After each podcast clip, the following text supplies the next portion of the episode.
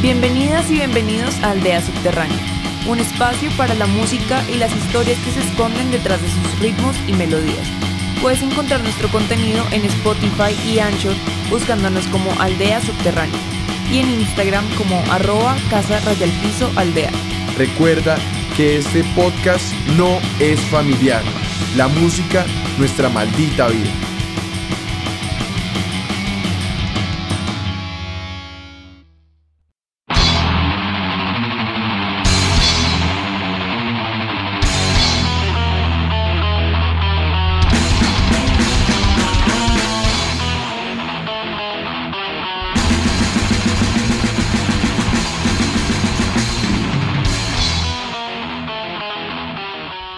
Parceros y parceras, bienvenidos a otra emisión de este pinche podcast que sé que a muchos de ustedes les gusta y a los que no, pues no me importa.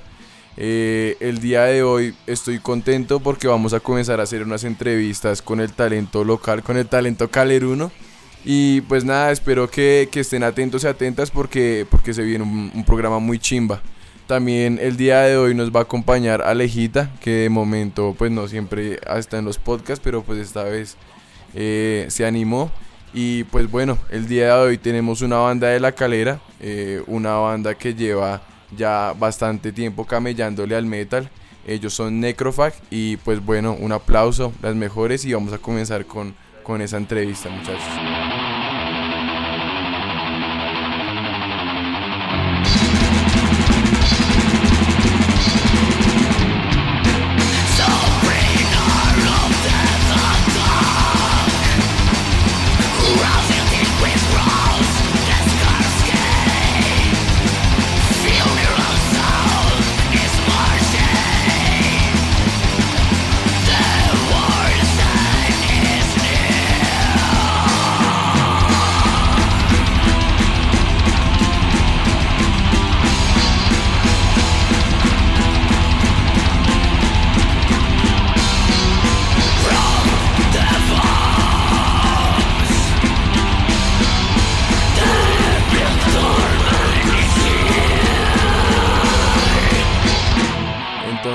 Parceros, quiero que cada uno me cuente cómo llegó, cómo llegó al metal y, y porque tengo entendido que ustedes llevan viviendo acá mucho tiempo y pues realmente es muy raro que en un pueblo como La Calera eh, existan personas que escuchan algo diferente a Jesse Uribe o cualquier otra persona de música popular. Entonces, ¿cómo se dio eso?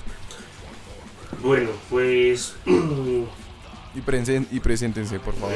pues me presento, mi nombre es Sebastián.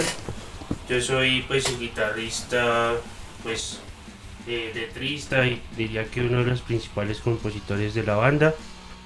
Eh, pues como llegué al metal, uff, eso es hace mucho tiempo ya. Eh, yo, pues mi primer acercamiento al metal fue como a los cuatro años, debido a pues a mis tíos que escuchaban pues las bandas como más conocidas, Metallica, Slayer, Motorhead y pues nada, siempre había como una canción de Metallica muy conocida que se llama One, así que entraba como con lo de sí, como el escenario así como de la guerra y demás y pues eso como que a un niño le impacta, sí. Entonces pues eso fue como el primer acercamiento y ya como a partir de los 9 o 10 años como que empecé a, a meterme más en el cuento, a conocer más bandas, a escuchar más y con más atención. Y así poco a poco. Y entonces pues ese fue como mis, mis inicios y cómo empecé en todo esto. Eh, bueno, primero que todo, agradecerles por este espacio tan chimba. Eh, de verdad que no, eh, genial porque pues no ha sido la primera vez que ustedes pues nos han abierto las puertas y, hemos tenido grandes oportunidades y de verdad muy agradecidos tanto con Aleja, con Santiago y con otras personas que han estado detrás de muchas otras cosas. Eh, bueno, mi nombre es Leonardo Galvez, soy baterista de Necrofag, ya eh, llevamos bastantes años eh, haciendo esto, sí, ya casi ocho años ahorita, en mayo cumplimos los ocho años. De harto tiempo. Em, bueno, mis inicios en el metal comenzó gracias a mi hermano que le, él estuvo como en este boom de, de lo que era coleccionar CDs, quemar CDs y tenerlos en su biblia de CDs y él tenía un montón de géneros, ahí tenía de todos los géneros que ustedes crean. Y uno de los primeros, o sea, con lo que realmente me impactó y con lo que realmente como que me enfoqué eh, directamente en el metal o me familiaricé con el metal fue con eh, un álbum de System of a Down. Em, ahí pues tenía varios, también algunos de Linkin Park, entonces como que, uy, esta canción está bacana, uy, esta canción la he escuchado, así. Em, entonces digamos que esos fueron como mis primeros acercamientos, que fueron apenas como, mm, por llamarlo de alguna manera, algunos roces. Eh, ya en el colegio, eso fue en la escuela, eh, ya en el colegio, gracias a Sebas, que Sebas fue, se conocen desde sí, él fue el que ¿qué me colegio pudrió. es? Pues es que bueno, eh, Leonardo y yo somos amigos como desde los 5 o 6 años. más o Uy. menos. Toda la vida. Sí, Casi vea, toda la vea. vida. Entonces, pues nada, eh, porque vivíamos en el mismo barrio cerca. Y en el colegio, pues eh, Bueno, estudiamos en sí. algunos cursos, no todos. a pero sí en partir algunos. de, sí, Y pues nada, y como que yo le decía, vea, parce, escuche esto. Y pues él lo escuchaba. entonces, ¿Pero qué pues, colegio, qué colegio la- es que en el era? en departamento. el En el depa. departamental. Sí. Entonces este, este weón comenzó a, a mostrarme que mire Metallica, que no sé qué. La banda más fuerte que comenzó a, a como a mostrarme fue Cannibal Corpse. Y yo como que escuché y, y eso mal. Y yo, uff, puta, esto está muy duro para digerir, o sea, muy fuerte para Sí, digerir. claro, no pero yo como que... oído. Exacto, entonces poco a poco como que uno dejaba de escuchar y comenzaba como a percibir y a como a sentir más la música, a entender eh, mm, diferentes cosas. ¿Y ustedes cómo vivían eso? Porque pues, seamos sinceros, supongo que en esa época pues realmente el metal no, no estaba en su mayor esplendor, o sea, ya el reggaetón le había ganado la guerra al rock hace resto. Mm. Supongo que escuchar metal en un colegio pues, no sé, Eh, era como raro. Pues bueno, eh, realmente pues eh, yo creo que se debe también mucho pues a todo el avance de las tecnologías, el hecho de que ya no estaba todo limitado como ah, para escuchar tal banda tiene que tener un acetato, un CD, un cassette, sino que nada, pues ya existían cosas como Ares y todo eso y pues ahí descargaban música. porque, Y otros cuantos virus. Sí, un montón de virus. De todo. Sí, pero, pero pues digamos que así fue. Eh, obviamente es un proceso porque también está la familia, está el contexto. Y pues obviamente uno empieza con, con lo más suave, como lo que no puede asustar. Sí, pero, pues, la nada. y de O sea, Eh, sí, sí, o- que- oculto, una parte, Sí, una parte que- oculta, otra parte como que... Como visible, sí. Exacto. Pero obviamente uno en, en esa edad, eh, 12, 13, 14 años, uno pues nada, está siempre como desafiando toda autoridad. eh, y uno como que dice, ay no, pues va a escuchar esta banda. Y, y uno la escucha, oh, severo. Y así poco a poco, porque pues realmente uno empieza con lo suave y con lo que de pronto conocieron los papás o Lo los más abuelos. digerible. Como que, ah, bueno, pues le gusta esa vaina. Eso en algún momento le pasará, piensan ellos, pero nada, uno sigue ahí, uno se va de cabeza. y ya. Y an- antes de ustedes, los metaleros que ustedes conocían eran sus hermanos, que también eran del pueblo. No, de O hecho... cómo es, pues más o menos la historia De del hecho, el viejo aquí en Sebas, el pueblo. el- bueno, aquí en el pueblo, eh, Sebas me, me va a decir si digo mentiras.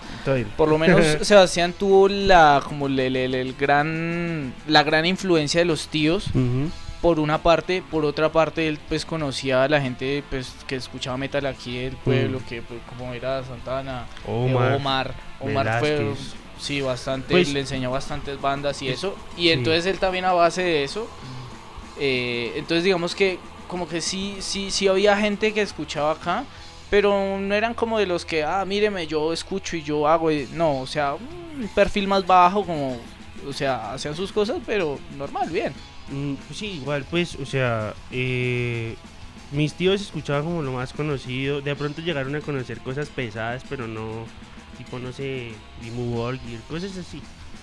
Pero realmente, pues, yo fui el que me, fui como metiendo más. Eh, obviamente ellos tuvieron sus amigos eh, muy cercanos también en su época y que escuchaban esta banda, esta banda, ¿no? Pero ellos con el tiempo, pues, se fueron alejando de pronto con excepción de uno, que sería Javier que él sí se quedó ahí, él hizo parte también de la banda un buen tiempo y demás.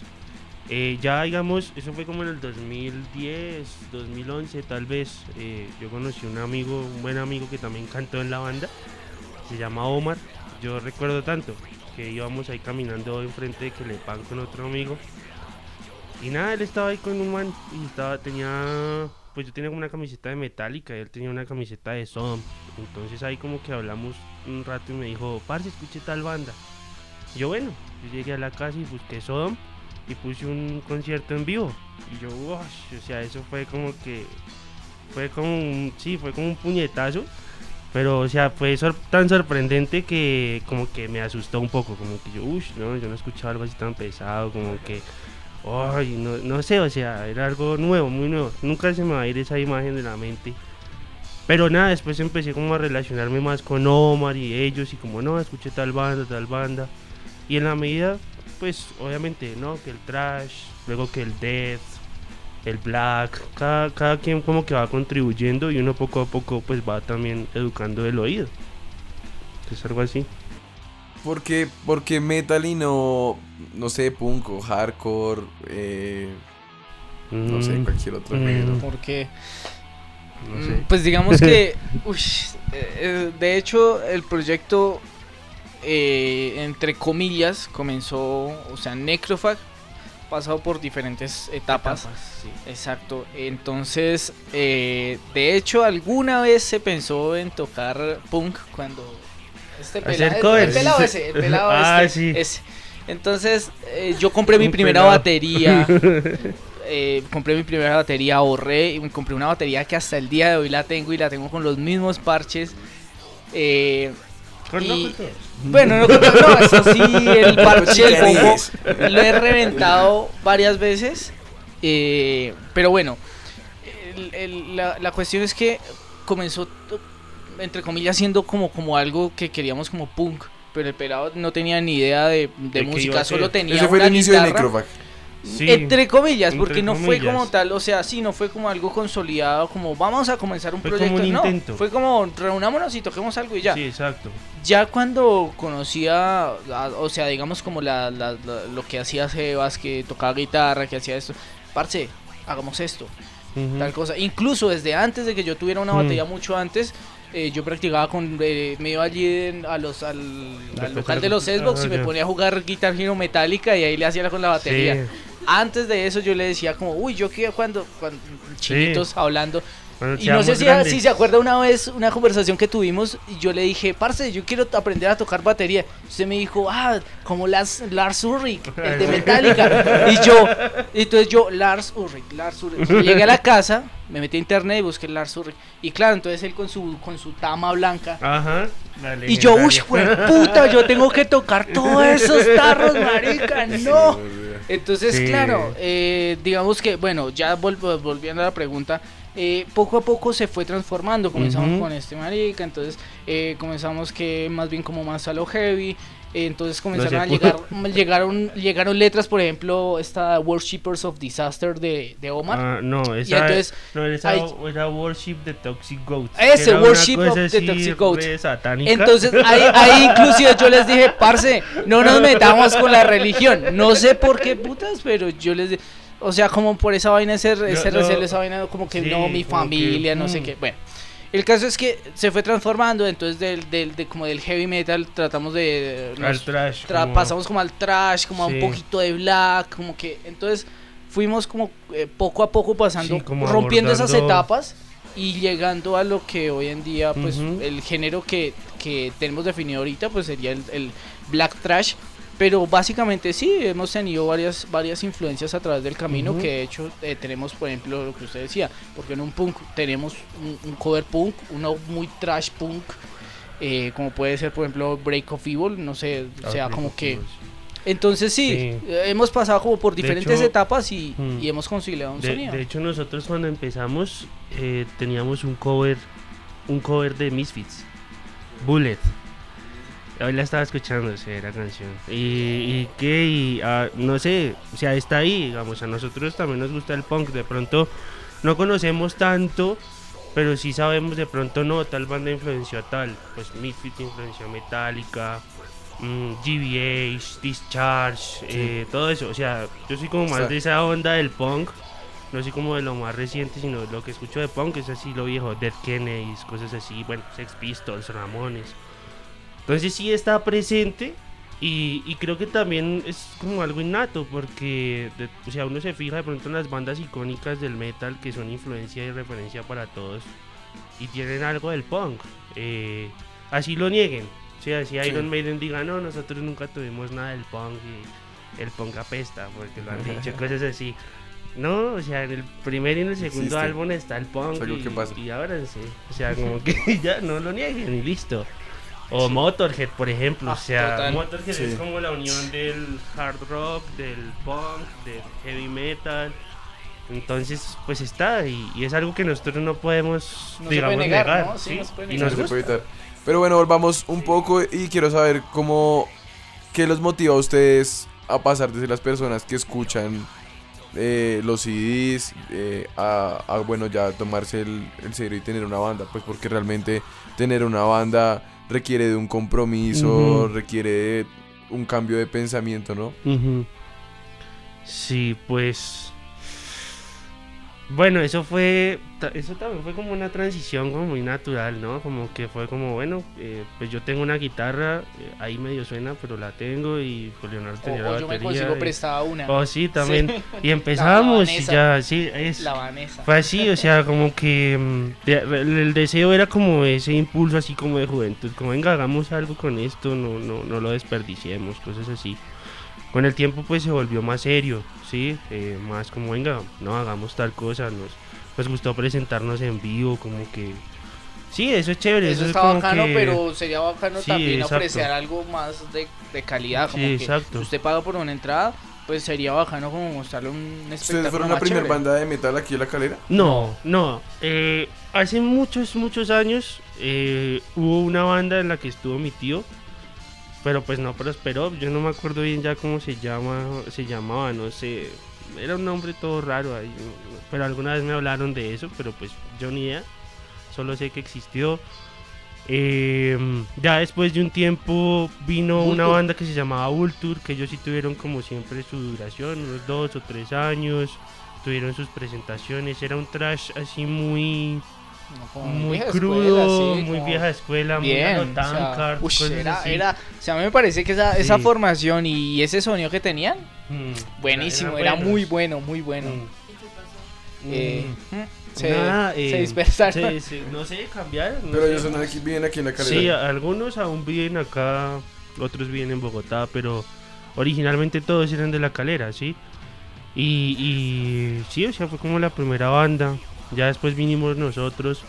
Yo incluiría de pronto también esta banda de que está como en inmediaciones de Huasca y la calera que se llama The Hunters. Muy bueno. Ellos, no ellos, visto, ellos, ellos, Ellos- también ellos han estado en son varios muy de acá buenos, del- del han lanzado varios álbumes ya. eh, lo- los recomiendo, los recomiendo. O sea, ellos tuvieron también como una transición bien interesante, entonces pues... Y son como que- contemporáneos a ustedes. Sí, son Sí. como de nuestra misma edad, de Sí. hecho, sí. Bueno, ¿y cómo, cómo es el primer toque, weón? ¿Cómo es esa primera experiencia? Uy, yo no... Uh, eh, ¿no fue Dynasty? Dynasty. ¿no? Claro, Dynasty, el- la galería de, de los Kiss, la han visto en la 60 De y... 63 con algo, con Sí, 13. ahí algo así, detrás de No. flores y que están todos los vainos de las flores, sí. Sí. Y se entra como a mano izquierda una galería. Entonces, eh, con 13, ese es con, tre- con 13, claro. Sí, Y eso ahí derecho 13, van los eso es outlets. la 13. Entonces, eh, típico, pues, banda que comienza, comienza a tocar, entonces, venta de boletas, ¿no? Entonces, mucha gente, pues, ah, sí, sí, yo le compro la boleta. Nada. Lo Ah, que- no yo llegaban me- a- Yo me acuerdo Y tanto- pedían un mínimo de Sí. boletas vendidas, pues, para poder llegar a... O sea, llegar allá con la plata y que el organizador diga, no perdí la plata. Sí, y le quedara a uno algo. Yo me acuerdo que lo que nos ganamos lo gastamos en unas pizzas. Unas pizzas, exacto. Ahí, en ese tiempo, cantaba con nosotros Cristian Sandino. Cristian Sandino, un gran, gran aporte para la banda. Cristian Sandino es, Quisiera es reconocerlo. familiar de los andinos. Ajá. ¿sí? Sandino Sonido? de acá. Ajá. Eh, el evento uy, fue fatal. Ese día, ese día llenamos, llenamos nuestros cupos con la familia de Brandon, el, Sí, el el, anterior que era nuestro guitarrista. anterior el guitarrista. primer eh, guitarrista líder, por así líder de, de- Mm. de la banda. Eh, uy, el, el evento fue, fue, o sea, fue artica gente. ¿Ustedes eran menores de edad o ya mayores? No, ya mayores. Mm, Brandon, Brandon era menor de edad. Eh, pero igual fueron los papás, entonces, bueno, ese día... Igual teníamos cara de niños. Los tarros, No me los, los tarros era una cosa horrible, los amplificadores eso no se sabía si funcionaba con distorsión, si no, no cuadraban el sonido, sonaba la voz altísima, luego no se escuchaba. No, se caía la batería. la batería se caía a pedazos ahí. Le Sí, doy, no, ahí, le sea- doy, ahí le doy créditos a Carlitos Andino, porque Carlos nos fue acompañó. el que me, me colaboró. ¡Pum! Se me cayó un plato y el man corre y de una me lo arregló y tal. O sea, lo- le reconozco Mm. bastante, bastante. Y ese mismo día acabamos temprano. ¿Y No con quién- regresamos. Pero ustedes eran la única banda que se presentaba con quién no, había otras más, ¿no? bandas, sí, había Yo no me acuerdo bandas. bien, es que eso fue como en el 2014. Sí, como em- creo que como 2014. No, empezando. 2014.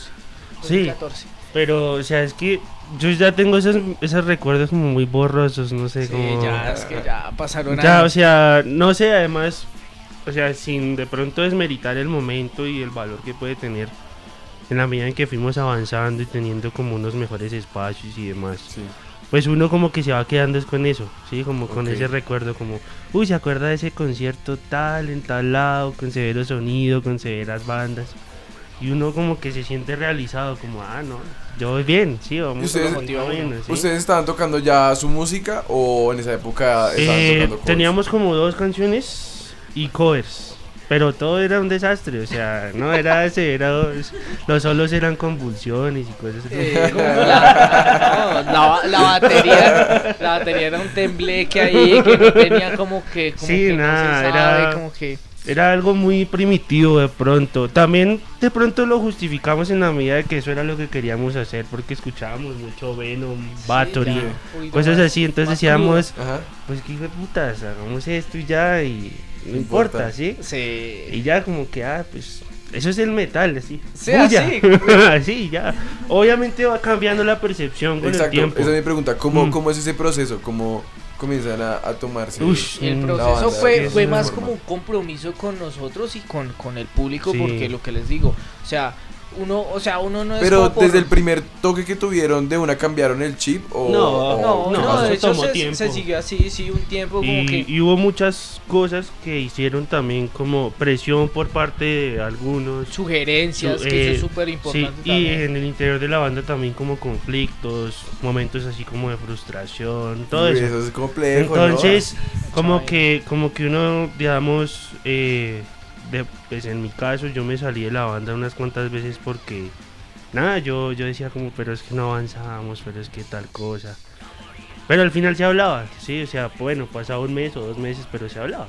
Sí, como que decíamos, no, Como- venga, hagamos como tal la- cosa. Como cuando usted termina con la novia tóxica y Sí. quiere, quiere volver. Sí, pero, pero, pero digamos que todo eso sirvió. Sí, de pronto puede sonar muy trágico y tal, pero no, o sea, porque llega un momento en el que uno como que tiene referentes. Uy, no, yo quiero tocar como tal, yo quiero tener un, estar en un espacio como en el que él está tocando. Entonces, todo eso lo impulsa a uno, como venga, Apuntarle a más, a- sí. apuntémosle a más, sí. es- entonces es eso. Eh, porque también de pronto es como un compromiso de pronto con uno mismo y con la idea de mostrarle al, al mundo, a la sociedad, no sé, como, vean, sí, nosotros podemos ser mechudos y nos vestimos así, y nos gusta tomar y tal, pero hacemos esto por convicción, porque nos gusta, eh, no somos eh, unos desadaptados como creen ustedes, tenemos cosas que aportar y, y pues nada, esto es una forma de mostrarlo, ¿sí? Eh, obviamente sin caer también como en el canon de ellos y como no, no, sino nada, o sea, estamos en una sociedad que se dice libre, entonces pues vamos a hacer lo que nosotros queremos y ya, ¿sí? Como que... ¿Todo Bueno, ¿Y tuvieron que echar gente? Uy, bien? Sí. Ah, ¿Y cómo, cómo- cómo echar- fue- cómo fueron esos No, momentos? La, la primera persona que yo eché fue una. Yo, porque fui yo como el que no. Fui como de pronto muy prudente, como muy muy sutil también, Es diría como a yo. su dominar de época. Sí, como- Muy sutil a su época. Sí, como que no fue como, ah, está expulsado ahora, sino, No. sino fue como, no, parce, es que a nosotros queremos hacer tal cosa y nosotros vemos que usted no, pues como que no, no está comprometido y no sé qué, como toda la parla. Y hasta ahí, me acuerdo que el que quería cantar en ese entonces llegó y me dijo como, parce, usted sabe decir muy bien las cosas. Y yo como, pues nada, pues parce, no, no ¿Saben- quería como hacerlo sentir ¿Saben mal. cuál es el, el chiste del- de, de- de esta anécdota? El chiste de la anécdota es que actualmente el músico está en la banda. No, no. Sí. No, no, no, Yo me no. refiero- Yo me refiero es a otro, a. Ah, a- este a Cuellar. Pica. Ah, no. Pues eso fue no. empezando. Ah, bueno, eh, con, con el actual músico que Mm. está. No, eso fue de otra manera. Nosotros estábamos buscando un bajista. Eh, eh, el, el que hablaba, el que hablaba de ini- inicio él es eh, un amigo de hace mucho tiempo, bajista? Mm. Y bajista, y pues él realmente como que tenía como pues, la idea algún y- conocimiento, Sí. pero no tenía como la, la habilidad. Entonces como que preferimos prescindir de él y gracias. Pero eso fue empezando, eso fue, llevamos como dos meses. Pero nada, sí, hubo otro, fue con, con Cristian Pinea. eh, con él fue diferente, porque yo me acuerdo tanto que nos Muy dijeron, chistoso. no, le recomendamos a Cristian que está tocando re bien, no sé qué. Y, nada, le- yo le, creo que yo fui el que me contacté el que con él. Sí, eso. Venga, ustedes ya le preguntaron. sí, algo No, así, eso fue después. creo. Pero yo me contacté con, no, espere. Él, él llegó por el por el, el SOEX No. porque él nos vio ese día. Ah, bueno, de Él nos, pronto. él nos vio no por allá de- llegando al Triunfo, Ajá, a la vereda del Triunfo. Había un evento que organizaba Felipe Murcia. Felipe Murcia con el sonido de César eh, Sandino. Entonces llegamos allá, había zona de camping, había un chinchorro y que esto, y había chorro y Polito. Ujú. polita y la hierbita y no sé qué, y toda la maricada, todos los poderes, bien bajano. Y ese día también frío fue el un puta. toque re, un- re under, o sea, fue muy under, marica. Fue. Y, y, el. Ah, en ese to- también tocó. Sandino. No, pero en ese tocó. Detonante. Detonante. Detonante Ah, tocó. sí. Marica, tocaban tiempo creo 30 que era- segundos, acababan la Pero canción y comenzaban creo que en ese otra tiempo se no. llamaban era restos siniestros. Sí, Restos creo. Siniestros. Cero nombre. Bueno, lo cierto es que nosotros, nosotros comenzamos a tocar no sé qué y Cristian Pineda ahí abajo mirando. Y, y pone atención y nosotros, uy, qué chingo. Entonces no sé cómo fue que él llegó a la banda y un día como que audicionó. Eh, a nosotros Cristian Sandino nos recomendó y yo me contacté con él y dije, parce, ya tenemos estos covers, no sé qué, tal. No, parce. No, No, porque eso fue la segunda No, vez. no, no, no. Esa fue espere. la segunda Ve- vez. Déjeme terminar. Bueno, Entonces él llegó y presentó, yo me acuerdo que tanto que nosotros teníamos un cover de Bathory que se llama Necromancy. Entonces, eh, lo curioso de esta canción es que la guitarra hace un riff, pero el bajo hace otro, acompañando, ¿sí? Mientras la guitarra hace el riff, eh, digamos, por decirlo así, muy melódico, el bajo lo que hace es tocar la cuerda, la última cuerda del bajo al aire, ¿sí? Así. Entonces, eh, yo me acuerdo que estábamos ahí ensayándola y mirándola y él estaba haciendo lo mismo que estábamos haciendo nosotros. Entonces nosotros como que en el momento, no- yo me acuerdo muy bien, no sabíamos cómo decirle como... Entonces yo me quedé pensando y todo, y como, no, sí, todo bien, no sé qué. Y pasaron unos días y fue como, no, parce, es que lo estuvimos pensando, no sé qué, y como que, pues todavía vemos que le falta y tal. Esa fue la primera vez. Y él, él, él nos dijo un tiempo después, ah, de hecho hace un par de años nos dijo como, tres, parce. Parce, la verdad es que esa vez que yo audicioné con ustedes llevaba como dos meses tocando el bajo. Sea, sí. Entonces, pues fue como baile. que parce, no se podía. Ya Sí. cuando él volvió, fue por sugerencia de Cristian Sandino también, porque nosotros estábamos grabando el demo. Entonces, ¿qué pasa? Eh, en, la, en esa formación, eh, Javier cantaba y tocaba el bajo. Pero al momento, Javier tenía como una dificultad en las manos por un accidente y pues él no pudo El- grabar el, trabajo bajo. También el trabajo fue Sí, el trabajo el que él trabajo tiene. pesado que él tiene. O Eh, ¿Con qué sí, trabaja aquí? él Él trabaja en la rusa. Sí, entonces, Entonces él tiene las el- manos muy pesadas. sea, muy pesadas. Y entonces al momento de grabar, él no pudo hacer las líneas del bajo. Por el, la- o sea, eran muy pesadas las manos. Entonces, pues nosotros como buscando una solución pronta, todo eso. Y nada, pues Cristian Sandino le dijimos, nos dijo, parce, yo no puedo, no sé qué, te recomiendo tal. Nosotros, ah, eh, Cristian. Pues, pues, le la hablamos y le dijimos, vea, parce, estamos haciendo esto, esto, esto. Le dijo, listo, todo bien. Le pasamos las canciones, lo que se había grabado en las guitarras, todo. Y se le dijo, parce, sáquelas a oído porque eso no está escrito. weón". Las Y sacó a oído parce. y las grabó.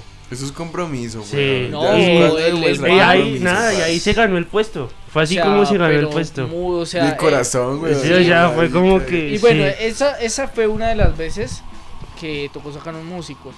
Y el, el segundo músico que sacamos Fue fue, Javier. fue Javier, Ujú. que ese sí me correspondió a mí. que... Un eh, No, el- el Javier- así re romántico. Ah. Eh, Se desinundó el pueblo. el- Yo me el- acuerdo. Yo, o bueno, no yo, sino la banda le está muy agradecido porque él aportó hasta Mucho. donde más pudo. Ajá. Él nos prestaba el pedal de él. Él comenzó tocando bajo. Luego se nos fue vocalista. Tocó Dijo, bajo, yo voy a cantar. bajo. Dijo, no se preocupen, yo ahí voy con el inglés y hagámosle como podamos. Y tocaba y Tocó cantaba. bajo y, y cantó. Luego eh, solo, solo cantó porque dijimos como para que podamos dar un mejor show, entonces para que él se desempeñe mejor solo en la voz, Ujú. solo voz y tenemos un bajista Ujú. que fue cuando entró Cristian. Tuvimos un evento pues digamos que importante eh, que fue cuando grabamos el, el demo y Santo Rain Forever. Ah, sí. Eh, que ese yo lo grabé en mi casa, eso fue Ya hablamos del demo, ya hablemos del demo. Sí, eso. Eh, y nosotros pues hicimos el lanzamiento con, con dos bandas, con estos de Sites. eh, Ay, son unos Me reservo- re me locos. reservo- yo me reservo Eh, los comentarios yo- sobre yo- ellos, a la mí- verdad. a mí- no, yo cuento una anécdota, me pareció Es- Espera y chistoso. termino, espera y termino ahí. Y el lanzamiento con Exiled, con Exiled, una banda de, de thrash metal de, de- Sí, con D. Pues se puede decir que Sí. es, el- ellos se perciben thrash metal, pero pues bueno. Em, Hmm. Y ese, ese evento pues era importante para nosotros porque nosotros éramos cabeza de cartel porque era el lanzamiento del demo. En Suba, eso era en la República Cuando Independiente íbamos- de Suba. en, en Pórticos, en Pórticos, un bar chiquito, en ese tiempo no me acuerdo cómo se llamaba. Bueno, Sí, em, no me acuerdo. S- Stones. Stone Bar, Stone, Stone Bar, Bar. algo así. Eh, bonito el bar, buen sonido, toda la cuestión. Un poquito incómoda la batería, bueno, entre otras cuestiones. Pero se veía. Íbamos, íbamos en la veía. mitad, sí, íbamos, ah, sí, eso me tenía un Estaba re pedestal. Íbamos como en la mitad del show y, Y Javier Javier se como, quedó sin voz. no puedo más, no puedo más. O sea, él se esforzó tanto cantando que se quedó sin voz. Cantamos un, eh, tocamos una más como a Tocamos todas las canciones que estaban, pero las tocamos así. pero volado porque marica rápido porque ya me va a quedar sin voz. Entonces como que a partir de eso estuvimos hablando con Sebas, parce, qué hacemos, no sé qué, me A- preocupa a- además- tal otra. Además fue porque ahí fue cuando nos hicieron la propuesta de grabar el álbum.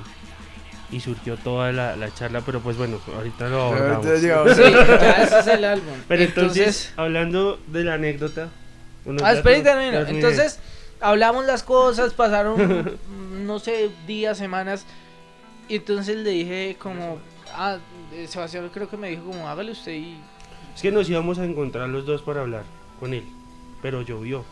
Y estaba lloviendo durísimo. Entonces yo dije, baila, Ah, marica, no. puede". perezoso. No, no, yo estaba, yo no Ay, sí, estaba, sí, sí, sí. yo estaba en el trabajo de mi Uy, mamá, sí, yo sí, me acuerdo. Entonces yo le dije como, Javi, ¿dónde anda? No, por aquí en el pueblo. Eh, puede pasar un momentico aquí al, al, al negocio, en, mi- en mi trabajo. Puede pasar y charlamos una vaina. Entonces tal, le dije, sí, cuénteme, leíto tal cosa.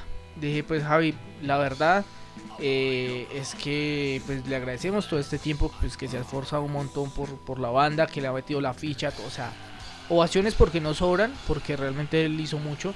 Y le dije como, no sé cómo le, le dije como, pues en este momento vamos a prescindir de algo así, como De- prescindir de, sus servicios, algo así. que- o sea, no sé, como que me sentí un poco nervioso sí, porque Claro, obvio, yo raro, como que parce, vamos a sacar a alguien que ha aportado tanto a la banda, pues que, que queda embarrada, pero O sea, es, es necesario. Ahora que me acuerdo, ese día, como llovió tan duro, se nos inundó el ensayadero. Ah, Y nos tocó, o sea, Leonardo dio esa noticia y luego nos tocó ir a sacar toda el agua del ensayadero. no. o sea, como que ahí la pagamos.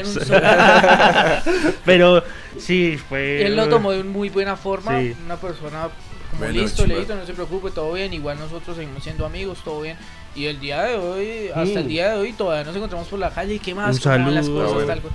Además Sí. que sí, él tenía como, en ese momento estaba como muy problemado, entonces nosotros como que dijimos, eh, parce, céntrense en sus cosas, sus cosas personales y, y- y siga su camino tranquilo y no se preocupe por la banda, no sé qué, lo invitamos a eventos, todo bien, tal. Y que terminamos en muy buenos términos, eh, Sí. lo tomó muy, muy bien. Sí, lo tomó bien, o sea, tal vez de pronto entendió que en el momento y pues para los planes que venían, de pronto eso iba a, a limitar. Y, y pues eso también se agradece porque no todo el mundo lo toma de ese modo. Sí, ¿sí? claro. O sea, no todo el mundo dice, no, pero es que me están diciendo que soy un límite o algo. No, no.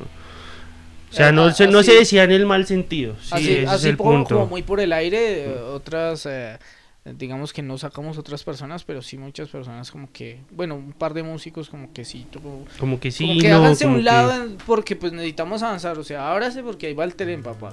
Sí, o sea, como No que para, no sí. querían, no mostraban compromiso, pero querían entrar, pero no, pero O, o, o estaban un tiempo y después algún problema personal o algo y uno decía, no, ensayamos a tal hora, tal día, no aparecían, llegaban. llegaban tarde. No contestaba. o sea, eso, eso era muy molesto. Entonces, nada, pues igual, eh, esto es gracioso. ¿Cuál Nosotros era la siempre, historia así? siempre molestamos, bueno, es un, un- un apunte con Leonardo.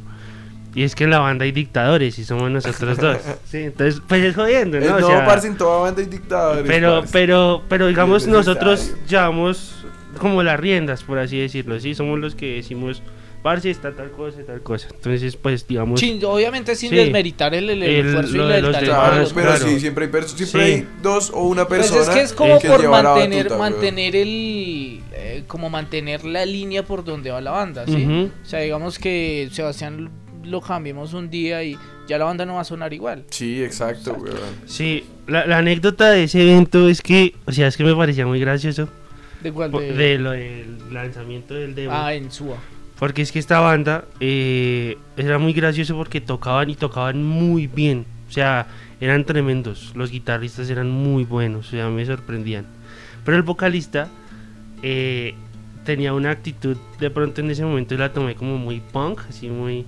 Y entonces el man como que se tomaba sus tragos mientras iba tragos cantando. no, puro chamber, Un chamber, algo así. Mm.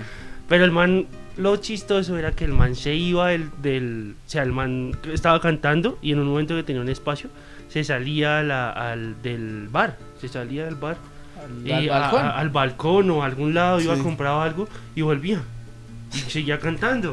Entonces era como... re- Como de la nada. sí, o sea, El- entonces, me- no sé, siempre he tenido como eso presente y como re loco ese ¿Y usted man.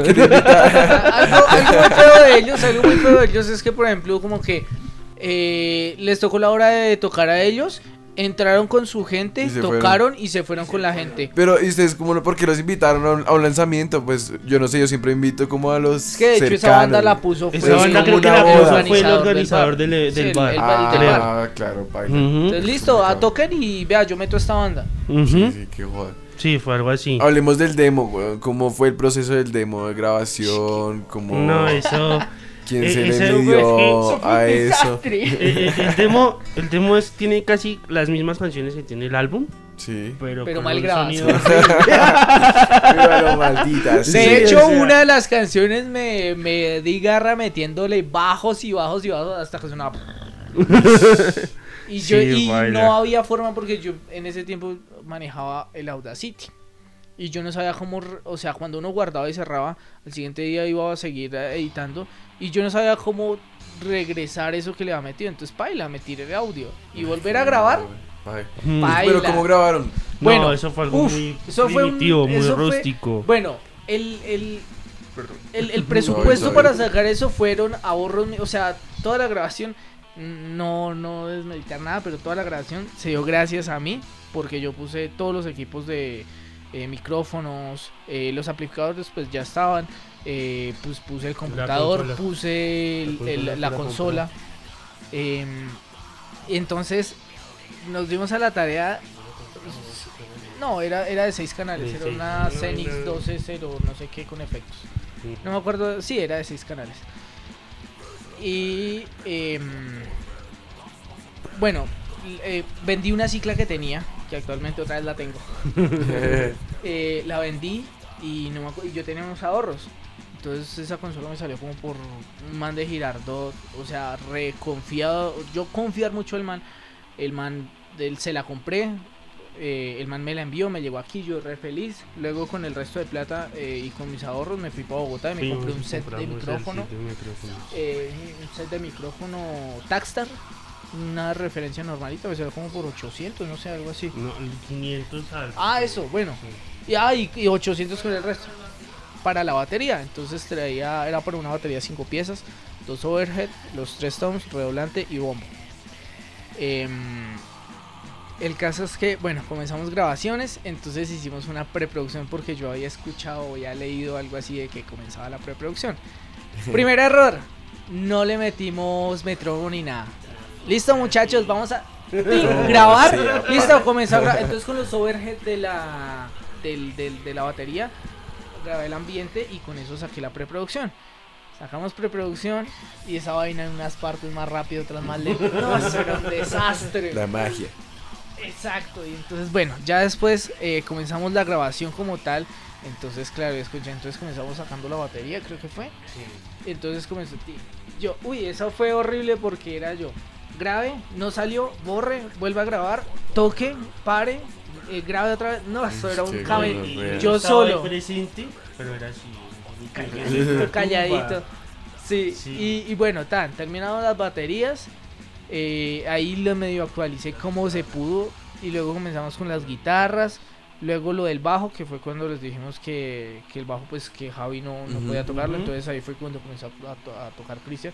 Javier sí tocó unos bajos, sí los grabó. eh, otros bajos sí tocó regrabarlos y grabarlos que le correspondían. Y por último, eh, hice una cajita, un cajoncito con cajas de huevo y le puse la le puse como un vestido que había por ahí viejo para Una a tipo camiseta abierta. entonces y el micrófono por dentro de la cajita entonces claro sí sí sí sí sí ayudó bastante para la tipo y para el ambiente Eh, y, y ahí sacamos la grabación y pues yo ecualizaba como podía en estas partes. Uy esta uy no esta fue una porquería porque esta parte se repitió una vez. Corte una y listo ya así o sea literalmente fue muy muy muy cómo se dice arcaico muy así o sea hay, hay que uy faltó una repetición de este riff. Copie pegue Pegué. chao papá.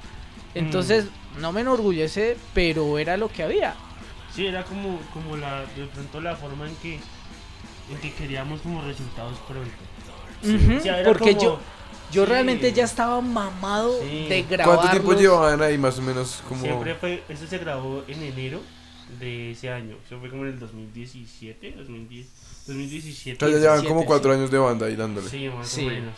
No, y no, no, o sea, yo me acuerdo que fue un proceso, muchas no, muchas veces eran, eh, nos veíamos a la mañana, temprano, tipo 8 de la mañana, hasta las 12, Leonardo se iba a trabajar, volvía, no, por a las 6, 6 y media, otra vez hasta las 10, 11 de la noche, grabando, no salió esto, vuélvalo a tocar, Uf, sea, ya, ya me estaba sacando el Sí. imagino parce quedó mal grabado volvemos a grabar esta puta mierda mañana Y Sí, no me daba no. mucho mal genio porque es que uno o sea yo no sabía que esa vuelta era tan tan tan- cerda Sí, que, Pues no pensaba tampoco que era como grabar, sacar y listo. Pero sí decía como, "De pronto es un poquito más fácil porque pues tenemos los, los instrumentos, Los tenemos equipos.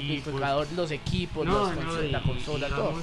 El resultado no fue muy satisfactorio porque mm, las guitarras, ante todo mi guitarra, o sea, esa fue una guitarra que me regaló Cristian Sandino. Ujú. O sea, la El, gran y aporte de la Y banda. él llegó, yo me acuerdo que un día llegó y le dije, parce, no, que íbamos a ensayar, que no sé qué. Me dijo, no, viejo, yo no puedo seguir, no sé qué. Me dijo, y me dijo, pero venga a mi casa, todo bien. Y yo, bueno, yo fui hasta allá. Y cuando pues hablamos un rato y llegó y sacó la guitarra y me dijo, vea, parce, regalar esta guitarra. Uy, qué O sea, fue- Sin él no hubiéramos Sí, podido continuar. sea, y la guitarra era una guitarra, pues aún la tengo. Normalita, pues, sí. está desarmada, eso sí, pero aún la tengo. Y la idea es en algún momento repararla. Yo no quiero que quede ahí. Más el valor No, es que tremendo sentimental. regalo, Sí, o sea, fue como, entonces yo dije, pues sí, o sea, el resultado no fue el mejor, de pronto pues teníamos, eran los amplificadores con los que ensayábamos, si hubiéramos dicho no, pues grabemos ambas guitarras con el Marshall, listo, de pronto el sonido hubiese sido un poco mejor, pero pues nada, Este nos estaba, gustaba- este estaba que no, Sí. que yo quiero No, mi amplificador no, y mi a nosotros- sonido. A nosotros nos gustaba cómo sonaba, cómo sonaba en el, en el ensayadero, porque el Marshall era como de pronto de frecuencias más graves, ¿sí? Y el mío era un poco más, es, por lo está ahí, es más agudo, es más brillante. Entonces nosotros dijimos, no, pues como para darle cada uno sus características y eso. Pero no, o sea, no, no resultó bien, fue con la distorsión del, de ese amplificador.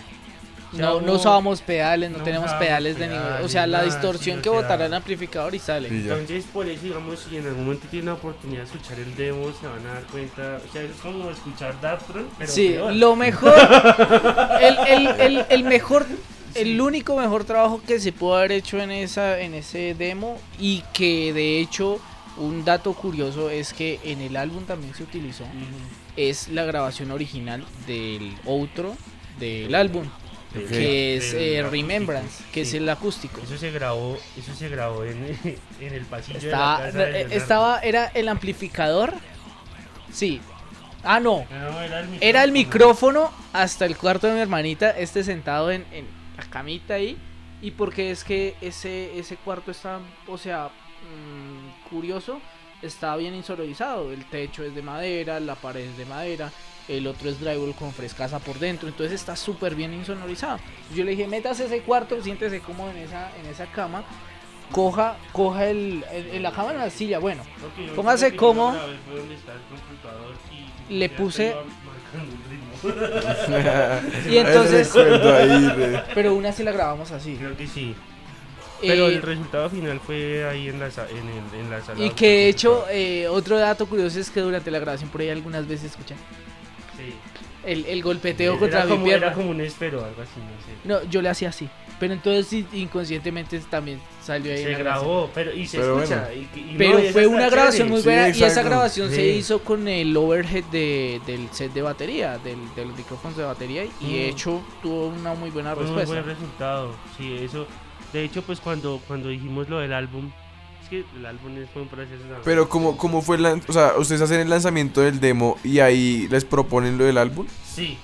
Sí, ¿Cómo o es sea, eso? Nosotros, La- nosotros- lanzamos el demo, tuvimos el evento y ahí nos en el evento que les decimos de estos muchachos que tocaban muy bien, Ujú. pero eh, ahí el, el guitarrista, el líder de, de Exile, Exile. nos propuso, parce, tengo esto y esto y esto, eh, me gustó cómo tocaron, a pesar de que fue un desastre, Ujú. Me gustó cómo tocaron, eh, podríamos grabar tales y tales y tales, ustedes me dirán. Entonces, ahí fue la, la gran propuesta de nosotros como, uff, parce, nuestro primer álbum. Sí, eso, ese, eso de grabar el álbum fue como. ush, Porque pues él sí fue muy sincero, ¿no? O sea, yo estuve escuchando el demo, yo sé, las canciones me, me agradan, pero el sonido, no sé qué. Y nosotros éramos conscientes de eso, claramente. Eh, obviamente, pues bueno, surgió toda la idea, lo estuvimos charlando. Luego fue como, bueno, Parsi, ¿cómo vamos a pagar eso? ¿Sí? Como, ¿qué, ¿qué vamos a hacer? Entonces a Leonardo, yo no sé si fui yo, como que se me ocurrió la idea.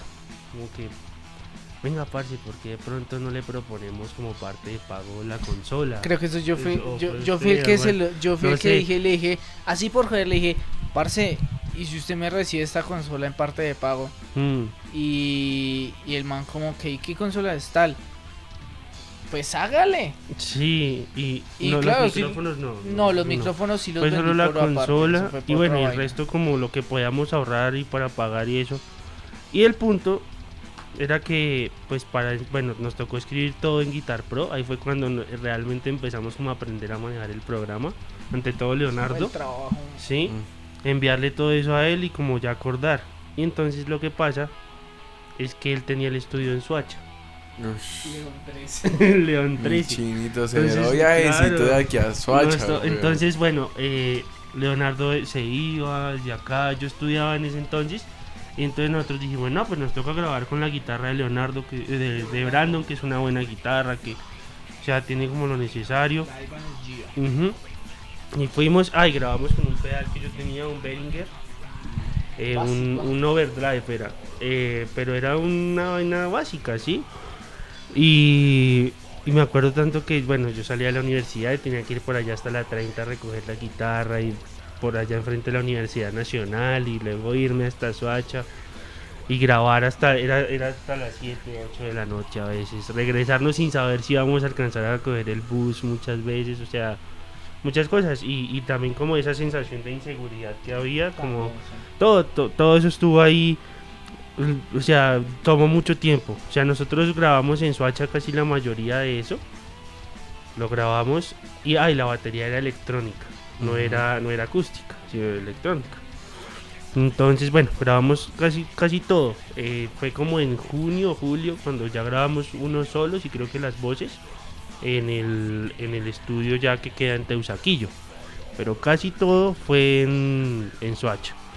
Eh, obviamente pues se demoró mucho porque me acuerdo que un día íbamos a ir a grabar y Sebas había tenido un accidente, se, se había clavado una puntilla en un pie. Mm. Entonces, o sea, fue un montón de cosas ocurrieron en esa grabación. Bueno, terminamos como en, como en junio y no, que como en julio, que no, que para mezclar, que no sé qué, que eso se fue aplazando, se fue aplazando. Pero ¿eso se demoró más de un año. Muchísimo. Porque es que, o sea, se fue, él fue mezclando poco a poco. Y a veces no había tiempo Y a veces no había tiempo, nada, fue Y ahí- que para fue cuando se comenzaron a trastear hacia... ajá, a, a Teusaquillo. Y no, y después de mucho tiempo como parce, cuando vamos a seguir con esto? Y se seguía alargando, alargando. Nosotros presentamos por ahí una canción que ya estaba pues mezclada, masterizada y gustó. O sea, muchos nos dieron unos buenos comentarios. Eh, y nada, llegó llegó el 2000, eso fue 2018, 2019, 2019, octubre de 2019, no, como en agosto, que no, vamos a terminar de mezclar esto. Fuimos, le dijimos, eh, escuchamos una canción, le dijimos, listo, parce, arréglele esto, arréglele esto. Y él dijo, listo, yo les tengo eso listo. Pasaron unos meses, no, parce, es que se me perdieron unas pistas, no sé qué. Entonces nosotros como que, no, parce, ¿qué propone? Entonces nos dijo, no, parce, es que pues a mí la verdad tampoco no me gustó tanto el resultado. Entonces nos dijo, eh, yo les propongo que volvamos a grabar todo, ustedes me dan 200 mil pesos más, creo, y, y lo sacamos. Y entonces fue ese el álbum, lo que lanzamos finalmente, eh, se grabó creo que en dos semanas. Yo fui un domingo, yo fui un domingo y grabé las siete canciones, pero me tocaba grabar lado izquierdo y lado derecho. Entonces eran las eran 14 guitarras, las grabé en 6 horas. En 6 horas, fue así. Leonardo a los dos días tenía que ir a grabar la batería